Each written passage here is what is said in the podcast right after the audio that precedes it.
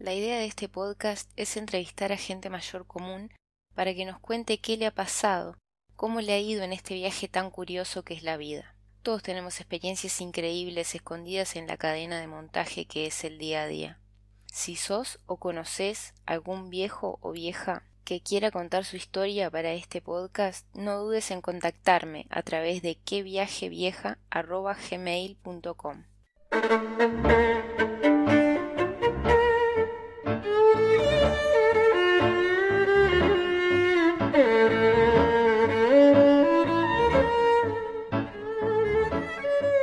Esta es la entrevista de una supermamá y de una supermujer. Ella es cálida, es práctica, es repleta de amor y además es mi abuela. Su abrazo viene cargado de historia y hoy nos contó un poquito sobre ella.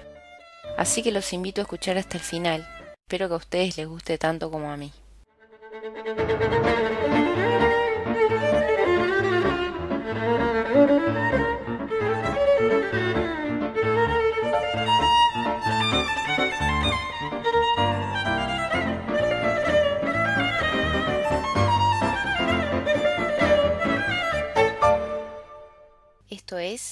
Qué viaje, vieja.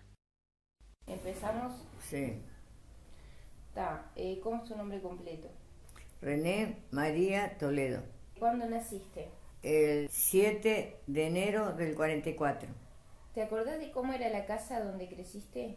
Viví en varias casas. Me- Sí, me acuerdo solo de la última casa de- del barrio Piria. ¿Y qué te acordás de esa casa? Y mi papá hizo un ranchito de barro, de terrón así, hasta que hicimos la casa grande después. Era de barro y de paja arriba. ¿Qué te acordás de tu papá? Ah, que era muy trabajador, muy tranquilo, era una persona así muy tranquila. Todo lo que ganaba como obrero, este, todo para la casa, para la casa, para, para agrandar la casa y para que nosotros estuviéramos bien. Siempre estaba ahí. Los domingos cocinaba, a veces cocinaba. ¿Qué cocinaba? Y cocinaba él como hijo de, de españoles, de gallegos, este, hacía así como pucheros y le gustaba poner, yo qué sé, de todo, zapallo, choclo, este, un trozo de carne. No sé cómo hacía con un sueldo solo para, para nosotros que éramos cuatro hijos y este, y comer bien, ¿viste? Sí, le encantaba cocinar. ¿Y de tu mamá qué recordás? Ah, mi mamá que era muy nerviosa, pero también muy trabajadora y como a lo primero no teníamos agua. Había que ir como a tres cuadras a buscar agua, una canilla que había en el barrio y, y ella iba con unos tachos grandes y nosotros llevábamos este baldecitos así como de la playa, esos baldecitos que se llevan a la playa. Para ayudarla, pero te puedes imaginar que no ayudábamos nada. Íbamos todos a esa canilla y ella traía, pobre. Pero había que cuidar el agua, hasta que hicimos, hizo mi papá un pozo. Y después compró tanques y puso todo alrededor del rancho tanques y una, una canaleta sobre, como siendo abajo el techo, vamos a decir, del borde. Y ahí juntábamos agua de lluvia. Teníamos cantidad de agua. eh. Después la tapaba bien para cuidar el agua. ¿A qué se dedicaban ellos? Mi papá trabajaba en un aserradero ¿Qué es eso? eh, de maderas, de hacían cajones, carpintería, vamos a decir, no sé, algo así. Y mamá no, mamá era ama de casa nomás. ¿Qué dificultades tuvo tu familia cuando vos eras joven? ¿Cómo dificultades? Por ejemplo, eso de que contabas de que no tenían agua o Ah. no sé, o- otras dificultades, yo qué sé. Este, bueno, que mi hermana que era la mayor, que igual nos llevamos tres años, ahora me doy cuenta que, que no era tanto, porque siempre decíamos, ay, mi hermana la más grande, y al final, tres años no. Y ella, este, supuestamente quería ir al liceo, pero tuvo que empezar a trabajar a los 15 años en la, en la tienda de los padrinos, porque tenía que ayudar a la casa, para comprarse ella ropa, zapatos, todo. Entonces empezó a trabajar, muy jovencita. Después mi hermana, la melliza conmigo, empezó a trabajar en una fábrica textil, también a los 15 o 16, 16 años. Y vos también empezaste con Y yo no, porque como yo era, aparentaba mucho menos, en ningún lado me tomaban, porque parece que tenía, sé, 10 años, muy flaquita y chiquita, y me decía, ah, no, no, entonces no, no me tomaban. Entonces una señora al lado de casa le, le dieron un, taller grande de- del centro que hacían camisas este, y le prestaron como tres o máquinas, tres o cuatro máquinas industriales. Entonces me dijo, bueno, vení acá, dice, y aprendés. Dice, esto te va a servir como oficio, dice, porque vos me vas a ayudar, dice, pero algún día vas a aprender y va a ser un te va a servir a vos. Y entonces armábamos camisas, los cuellos, los puños, todo eso. Yo pegaba las grifas, que es una pavada. La grifa es esto que está acá, esto. ¿Lo que? ¿La etiqueta? Esto, la etiqueta, una pavada. Cosía ahí, eso fue lo primero que empecé a hacer. Lo otro era más delicado, los puños y todo tenían que ir bien parejitos. Y bueno, eso que sé, ahí estuve un tiempo. Después trabajé en un taller de cinturones de cuero en el centro. Un francés era el dueño. Y trabajábamos para casas grandes, London, París, Ángel, ¿Y ahí hacían cinturones? Y ahí hacíamos cinturones de cuero. Primero empecé, empecé pasando cemento para pegar el cuero. Había una máquina rebajadora, entonces la rebajábamos el borde así para doblar el cuero. Rebajabas un poquito nomás, si no, te comías el cuero. Entonces después le pasaba la, el cemento. Y un día me mareé, me, me desmayé arriba de la mesa, porque se ve que estaba respirando, yo no me daba cuenta. Era de mañana y yo apenas había desayunado para ir, para llegar en hora y estaba apañando así el cemento en el, en el cinturón, en el cuero y me, me desmayé. ¿Pero no te daban tapaboca ni nada? No. Y el patrón se asustó tanto que, que me dijo que me quedara ahí hasta que se me pasara y le dijo al bar de la esquina que me, me trajeran algo para comer. Se creía que me había desmayado de hambre. Y este trae me trajo un, capuchino y una media luna. Y las otras decían, ay, yo también voy a marchar. y bueno, y este está, pero no, no era que tenía, era que me, el cemento. Eh, trabajamos con todas las ventanas abiertas y todo, porque era arriba, una escalera y allá arriba trabajaba. Ah, y después entré en la fábrica, la fábrica textil, que ahí me parecía, no sé, un lujo ya entrar, porque ya estaba, me pusieron en caja y todo, para, para después para la jubilación bueno, tenía sociedad médica, el sindicato, ya me parecía un... Estaba en la gloria. Sí, entrábamos a las 6 de la mañana y salíamos a las 2 de la tarde. Ahí estuve 15 años en la fábrica. Después empezó a faltar trabajo, como todo, y después, bueno, cuando se fue que cerraron todas las industrias y todo, horrible.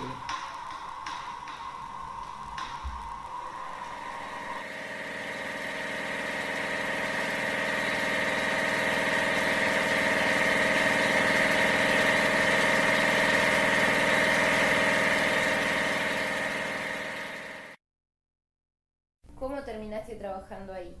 Y porque primero entró mi hermana y después se me tomaron a mí que no me querían tomar porque dice que no alcanzaban las máquinas. No, no llegaba. Las máquinas eran altas. Entre mi hermana y otras que trabajaban ahí, que la quería mucho a mi hermana, le hablaron al, al patrón que, que mis padres eran pobres y que precisábamos trabajar y, y, y me tomaron. Y el patrón me puso, era una máquina larga, enorme, y me puso todo un tablón de madera, así un tablón alto, para que llegara, porque yo hice un sacrificio horrible y una compañera le dijo, un capataz, dice, ella en vez de trabajar ocho horas, trabaja 16, porque yo me tenía que estirar y estirar para pasar un hilo, que yo lo arrollaba, hacía todo un rollito y lo tiraba para arriba un alambre, y lo tenía que pasar por ese alambre, pero todo, todo estirándome. Entonces era trabajaba 16 horas en vez de 8. Entonces me pusieron, llamó al, al, carpintero, me pusieron un tablón grande.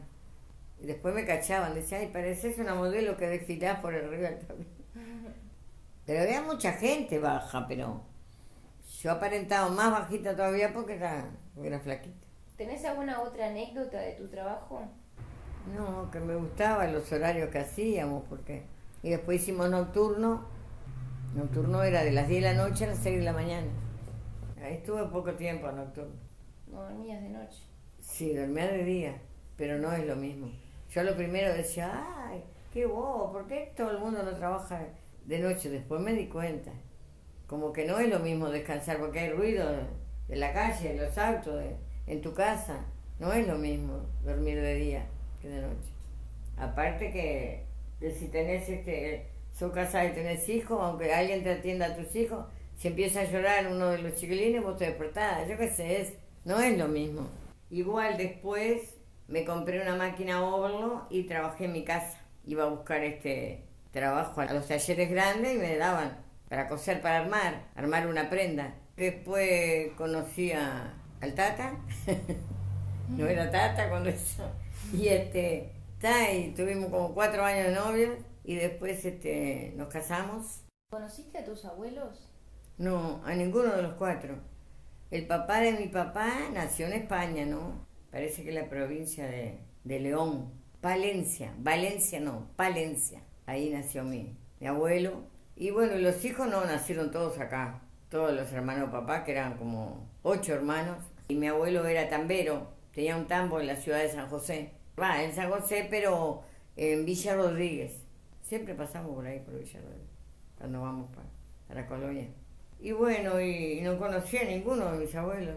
Eh, por parte de mi mamá, mi abuelo era brasilero y mi abuela era este está uruguaya era de Tacuarembó pero este como mi mamá cuando tenía 12 años este falleció la madre y está y quedaron todos esos hijos sin madre entonces los repartieron este a unos para un lado a mi mamá le tocó que la trajeran para acá a la casa de unos tíos y este bueno está y ahí se crió no querés contar sobre eso no, porque es muy triste. ¿A qué escuela fuiste?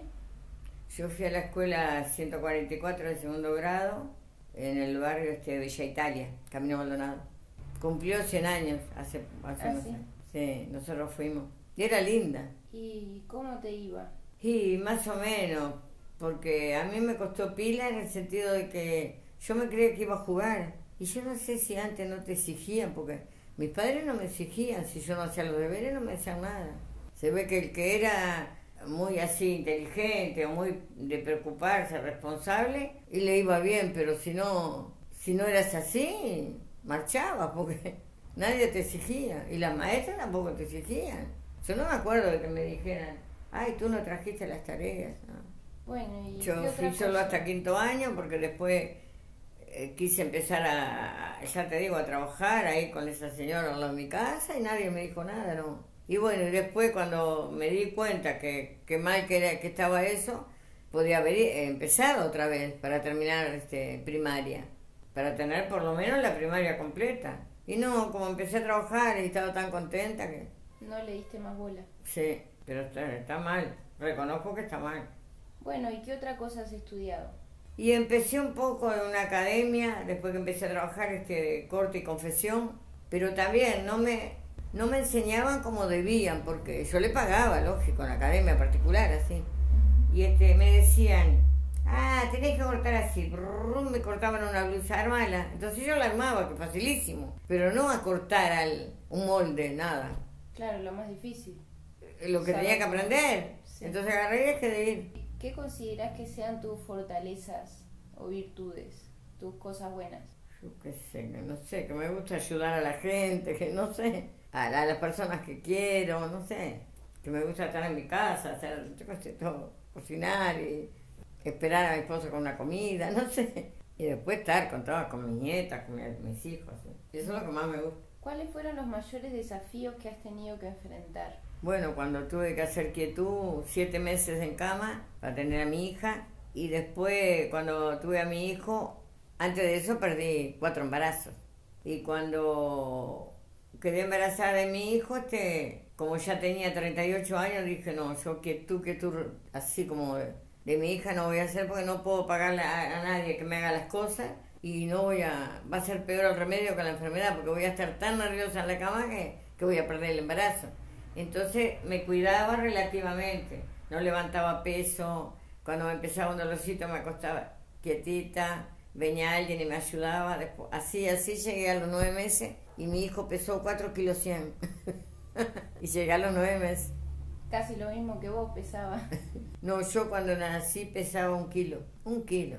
La otra eh, pregunta va más o menos por ahí también. ¿Cuáles fueron los problemas de salud más importantes que has tenido que enfrentar en tu vida?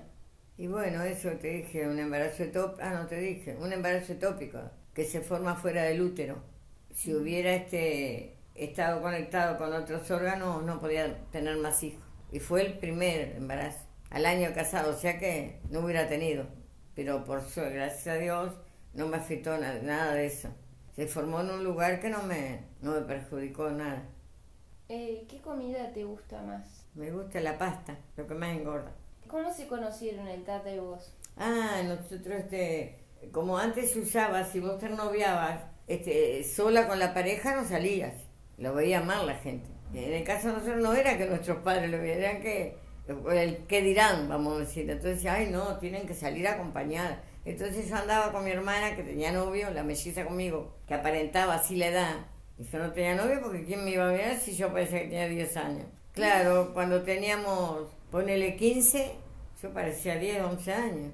Y ella te empezó a trabajar, ya te digo, jovencita, y, y, y conoció al que ahora el esposo, este, y, y dijo, ay, dice, el domingo tengo que ir a la casa de un primo de, del novio, ¿no? Dijo, dice, ¿me acompañás? Le digo, bueno, y ahí estaba este, el tata, y ahí nos conocimos. Como él tenía auto en aquel tiempo, si tenías auto, era muy importante. Era un primero de año y, y no había ómnibus mi cuñado me dijo, trata de conquistarte a ese chiquilín. a ese tiene auto. Sí, a ese chiquilín dice, así nos lleva, si no tenemos que ir caminando. ah, digo, no, pero a mí no me gusta. Bueno, pero igual, dice, aunque no te guste, así nos lleva. Entonces, te, está, empezamos a charlar así. Y le digo, dice, ah, me tengo que ir, dice que tengo que ir para la, la quinta de mis abuelos, que están todos reunidos allá, y justo era para donde nosotros íbamos. Dice, bueno, si quieren lo llevo. y yo fui rápido y le dije a mi hermana, dice que nos lleva. Este, está, nos trajo. O sea, nos dejó caminar al donador y nosotros teníamos que caminar para adentro, cantidad de cuadras, pero por lo menos nos acercó, porque no había nada de ómnibus, nada, nada, primero de año. Y ahí nos conocimos. Gracias al paro de ómnibus. Y bueno, y después eso fue un primero de año y no nos vimos hasta un 11 de abril, que fue el cumpleaños del padre del novio de mi hermana. Y entonces este, también tuve que ir a acompañarla. Y dice, ay, anda a acompañarme, que como voy a ir sola. Y fui, ¿y quién estaba? Estaba él, porque en esa casa que nos conocimos eran primos del novio de mi hermana. Entonces este, él fue y, y justo estaba, y justo también nos trajo hasta casa. y ahí me dice, ¿a qué hora salí de trabajar? Y yo le digo, ay, salgo a las 10 de la noche, porque hacíamos de 6 a 2 y de 2 a 10. Y dice, ay, ¿te puedo ir a esperar? Le digo, bueno. Y me fue a esperar y ahí nos arreglamos. Estuvimos cuatro años de novio y 50, más de 50 años de casado. Espero. Ya van 50 años y... Y en marzo... meses casi. Claro, en marzo cumplimos, los, cumplimos ya los 50 años. ¿Cómo lo describirías al Tata? muy trabajador, demasiado, que siempre quiere estar haciendo algo, siempre, siempre, siempre, siempre, siempre, no puede estar nunca quieto. Buen padre, me parece. ¿El noviazgo de ustedes cómo fue? A lo primero, bien, cosa de, de gurises, nos veíamos, porque antes te veías martes, jueves y sábado. Te iba a visitar a tu casa. Entonces nos peleamos, no discutíamos cualquier pavada el martes. Entonces el jueves capaz que no venía. Después venía el sábado, discutíamos, después así. Después me iba a buscar la fábrica, bueno, y después cada vez más, más, iba seguido, seguido. Cuatro años hablamos. Antes se hablábamos, cuatro años de novio, cuatro y medio por ahí. ¿Y después de eso se casaron? Después nos casamos. ¿Y cómo fue el día del casamiento? Y fue lindo lo que te hicieron una fiesta, una reunión grande los padres de él, como mis padres no podían, eran pobres, no podían ayudar a la fiesta, yo le dije a, la que era la madre de, mi novio, le dije que, que, yo no quería que hicieran fiesta, que se molestaran, porque, porque mi papá no tenía plata para, para ayudarlos. Y cómo iban a ir mis parientes, ¿no? Y dice, no, no, no, dice, nosotros queremos hacer una reunión, dice. Y bueno, hicieron otra fiesta. ¿El único novio que tuviste fue él? No. Ah, tuviste más antes. Tuve, sí, un novio cuando yo tenía 15 años, que también lo veían mal, porque como yo no representaba la edad, te miraban mal, dices, ay, esa chiquilina. Y mis padres y todo. Si íbamos a salir toda una barra, dice, ay, sí, aquella sí, pero ella no, ¿cómo va a salir ella? Como siempre, como que me, me trataban como... No te dejaban. Sí, muy, muy chica. ¿Y a qué edad lo conociste al Tata? Y yo tenía cuando entré en la fábrica. 21 años, yo tenía 21. Mm. Pero lo que pasa es que ya te digo, representaba mucho menos. Y no era nada responsable. Mi hermana sí. Eh, o sea, éramos mellizas, pero yo le preguntaba todo a ella, lo que tenía que hacer. ¿Pero responsable de qué? ¿En el trabajo? No, no, en el trabajo no tanto, pero en cosas de la vida. Todo le preguntaba a mi hermana porque yo no sabía. O era insegura y irresponsable. Tenía que tener una persona que me dijera, no, vos tenés que hacer así, así, Está mal eso que haces, está, yo qué sé. ¿Tenés alguna anécdota con él? Cuando salíamos la cachila, que todos nos aplaudían porque él tenía una cachila sin techo y entonces una vez, una vez había una, la vuelta ciclista, la famosa vuelta ciclista. Entonces eran todos por camino abandonado, toda la, caravana. Nosotros dijimos, vamos a esperarlo pero allá, lo esperamos lejísimo, cerca de Pando. Entonces nos, nos unimos a la caravana y veníamos tocando, venía tocando bocina, la bocina de esa chancha famosa que cada auto que cambia, le, pone claro, se la saca el otro auto y se Entonces tocábamos y nos sacaban fotos y nos aplaudían. Y cuando entré a la fábrica el otro día a trabajar, y dije, che, dice, te vimos en la cachita. Y se parecía a una reina saludando, sin techo, imagínate. Yo, bueno, ahí está la cachita.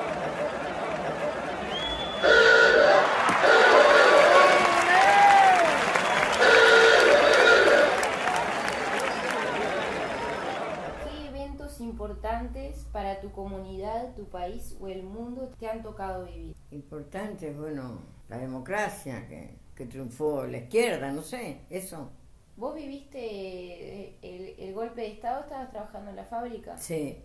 ¿Y cómo viviste eso? Ah, sí, con miedo porque yo llegué un día, había una ocupación primero.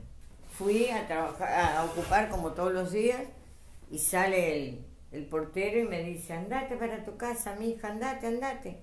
Dice, vinieron, vino la policía y se llevó a todos. Y yo iba con, con un este, una bolsita con un tejido para ahí para no aburrirme, porque estábamos ocupando. Pero quería estar también partícipe algunas horas. Me asusté porque dice, sí, sí, se los revisaron a todos acá, lo pusieron contra la pared y se llevaron al, al delegado general del sindicato y a todos los otros que estaban acá. Dice, andate, andate, andate. Dice, no hay nadie acá. Y ahí me asusté. Después si vos te este, veían que salías de la fábrica y ibas caminando por, abajo del cordón, vamos a decir, por la calle, te acercaban bien, bien el patrullero para que tuvieras que subir a la vereda. Y otra vez había un meeting, una asamblea, ahí en la curva, y, y yo iba con una compañera, también, pa, empezaron a correr todos.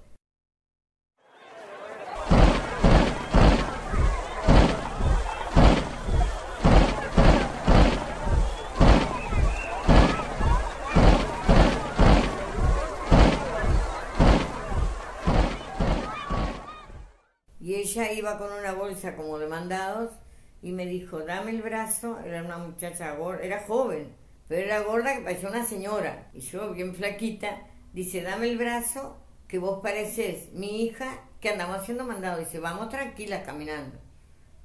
Y yo no quería ir tranquila porque venían atrás los policías. Entonces seguimos tranquilas, despacito, caminando así. Y fuimos como que íbamos a un comercio, entramos en un comercio comprar algo, con la bolsa los mandaron. Y no nos agarraron. Pero ahí sí me dio tanto miedo, tanto miedo. Y después, este sí, cuando vino la dictadura, que, que salías a la calle, andaban los, los jeeps y todo, tocando las sirenas. Y si salías a la calle tenías que salir con cédula. Si salías sin cédula, aunque estuviera en la esquina de tu casa, te llevaban preso, detenido. Y después, sí, después la, la alegría cuando, cuando ganó la izquierda, imagínate. Estábamos ahí, estamos de fiesta. ¿Cómo lo viviste? Sí, la dictadura horrible porque todo te daba miedo. Yo me acuerdo que una vez andaba en una feria, no sé dónde estaba yo, que fui a hacer unos mandados y de repente miro que en cada lugar que yo me paraba a mirar algo, que pavadas que compraban algo, una mesita en la calle, me paraba a mirar y había un hombre que me miraba. Y después otra vez en otra mesa, yo digo, pero ese hombre ya estuvo donde yo estuve parada. Y me dio tanto, tanto miedo que caminé unas cuadras y después me tomé el ómnibus. Como que me venían siguiendo. Pero yo no sé si a mí me parecía o era que me vio que yo salí de la fábrica, me, me iba siguiendo, no sé. ¿En ese momento estaban trabajando o estaban ocupando? No, cuando eso ya estábamos trabajando, pero estamos en plena dictadura. Claro. Eh, ¿Qué filosofías, puntos de vista o valores son importantes para vos? ¿Que ¿De la vida? Sí. A esta altura de, mi vida, este, que mis hijos estén bien, que, que hayan logrado lo que querían, que nosotros estemos bien también. Esa para mí eso es lo mejor. ¿A quién admiras? Admiro a, todos los que tienen este tienen la, la, fortaleza o el don de defender a, a los más pobres, a los más indefensos, porque ya nacen con ese don. ¿Qué cosas increíbles te han sucedido? Pienso desde que nací, porque nací pesando un kilo. Sí. Y entonces digo, y, en aquel tiempo, saca la cuenta, ¿cuántos años? Y me salvé, así que yo después con los años contaba mi, la que fue mi madrina, hermana de papá, decía, ay, dice, mis hermanas no querían ser madrina tuya porque te ibas a morir. Mira lo que me decía. Dice, yo dije, no, se va a salvar, se va a salvar. Y ella fue, dice, la voy a bautizar. Y me salvé. Y después yo que sé, pienso que me podía otro, hacía accidente que dije, ay, ahí me podía haber muerto. Una vez que íbamos en la cachila y se salió la rueda. Porque la rueda sin rueda, imagínate, la cachila. Después otra vez, cuando recién empecé a salir en ómnibus, yo sola al centro y todo, que también era jovencita, y, cruzaba sin mirar en la fábrica, que me caía en una escalera. Y iba con unas botellas de vidrio, porque arriba no había agua. Nosotros trabajamos en la sección de arriba. Y había que llevar agua para, para, el para hacer un té o un café. Y a mí como me gustaba ir, este, agarré dos botellas de vidrio y bajé a buscar agua para el café. Y iba con unas sandalias altas así, bien altas, y bajaba así la escalera, toda con padrona. Entonces en eso este, me resbalé y se rompieron las botellas de vidrio, se cayó la, bueno, todo un relajo. Se cayó la botella de vidrio y yo salí, salí como rodando por la escalera. No me, no me torcí ninguna pierna, no me, nada, nada, un raspón solo. Cuando nació el tío que no te quisieron hacer la cesárea. Ah. No sé si lo querés contar. Eso fue ignorancia de los dos, tanto de, de, Carlos como mío. Yo toda la quietud que tuve a hacer todo. Cuando el doctor me dijo, son dos o uno muy grande. Entonces vos tenías que pagar la operación si querías cesárea. Y como recién habíamos comprado la casa, la otra casa, yo dije, no, me fue bien con, con Carla, digo, me fue mal, mal, horrible, quedé mal para toda la vida, con problemas de prolazo, todo. Y después mal, imagínate, me tenían que... Ah, porque yo le dije al doctor que no me podía atender con él porque no tenía plata. Y él, no sé si no se dio cuenta o qué, de que yo le podía ir entregando de a poco, o a ver del principio, y le cayó mal porque él se la jugaba que me iba a atender yo con él. Y después le no, no puedo porque compramos una casa y no podemos... Pero él me tenía que haber dicho, Tenías que haberme ido entregando de a poco. Igual, entregame ahora, andás entregándome ahora. Y no me dijo nada y me atendió con, me atendí con la de guardia, una doctora, y no me hicieron cesárea. Eso sí, estuvo mal, mal. Mal de yo de ignorante y, el doctor eh, que lo único que le importaba era la plata.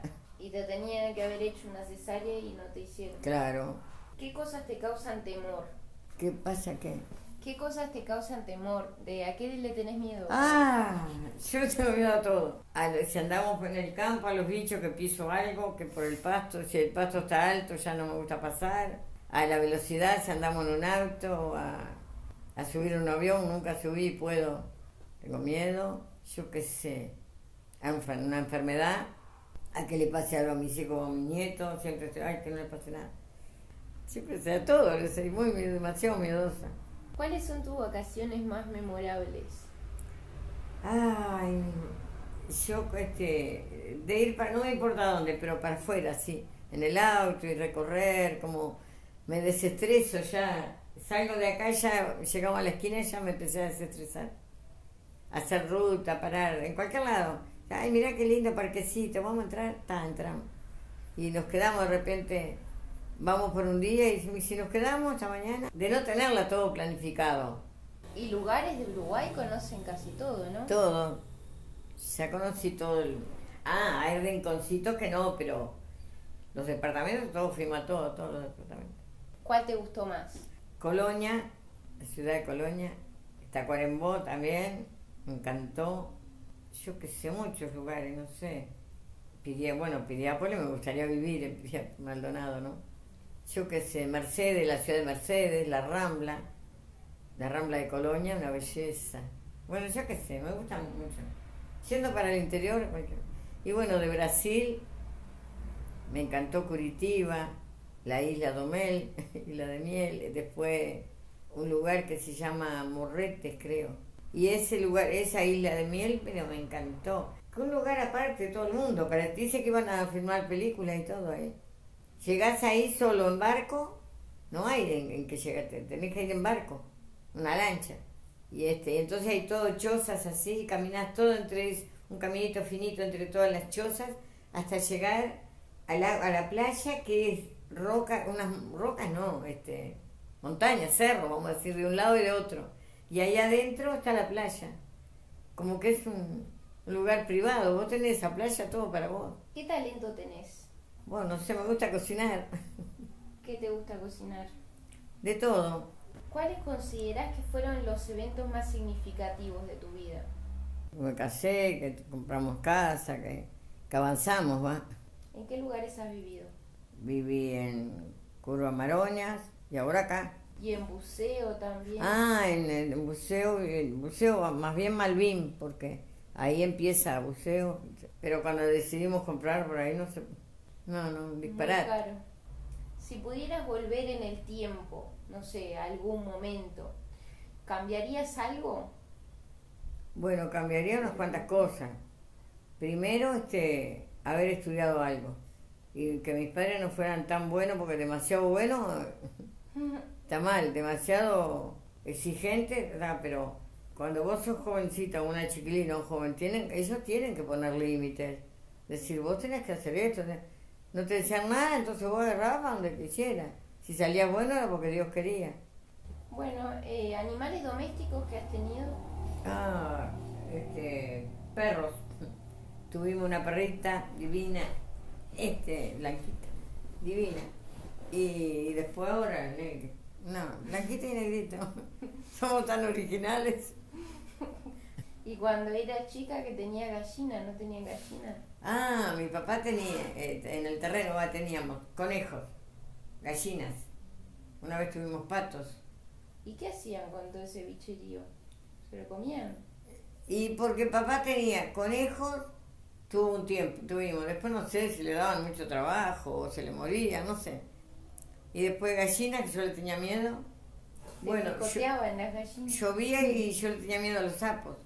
Ah. Entonces una vez mi mamá también le tenía miedo, porque ella me inculcó el miedo a mí, se ve. Y entonces le tirábamos zapatos viejos por la, una ventanita chiquita así, y entonces estaban todos los zapatos alrededor y el sapo en el medio. Y el sapo no miraba, y nosotros por la ventanita chiquita mirando. Y llegó mi papá a trabajar, y estaban todos los zapatos allá afuera, y el sapo se había ido, se ve. No, le tengo miedo a todo, todo lo que yo... Una cucaracha, ay, anoche había una ahí, el tata la mató. Yo le gritaba, pisala, pisala, y se pum, pisó. Pero yo tenía que ir y si estoy sola, tengo que matar. No voy a esperar que venga el otro de trabajar a matar la cucaracha. Eh, bueno, ta, se me terminaron las preguntas. ¿Algo más que quieras comentar? Bueno, que a mí me gustó siempre, si te, yo decía, si tengo hijos, quiero tener nenas. Y bueno, y tuve una hija y, tuve nada menos que tres nietas divinas. Así terminó la entrevista a René, la abuela.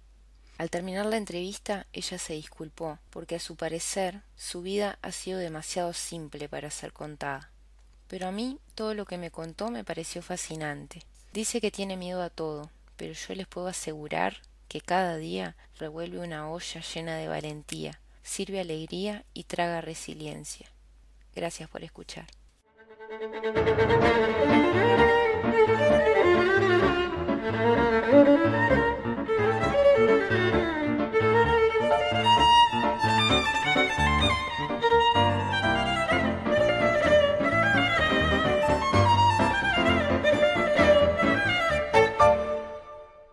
Esto fue Qué viaje, vieja.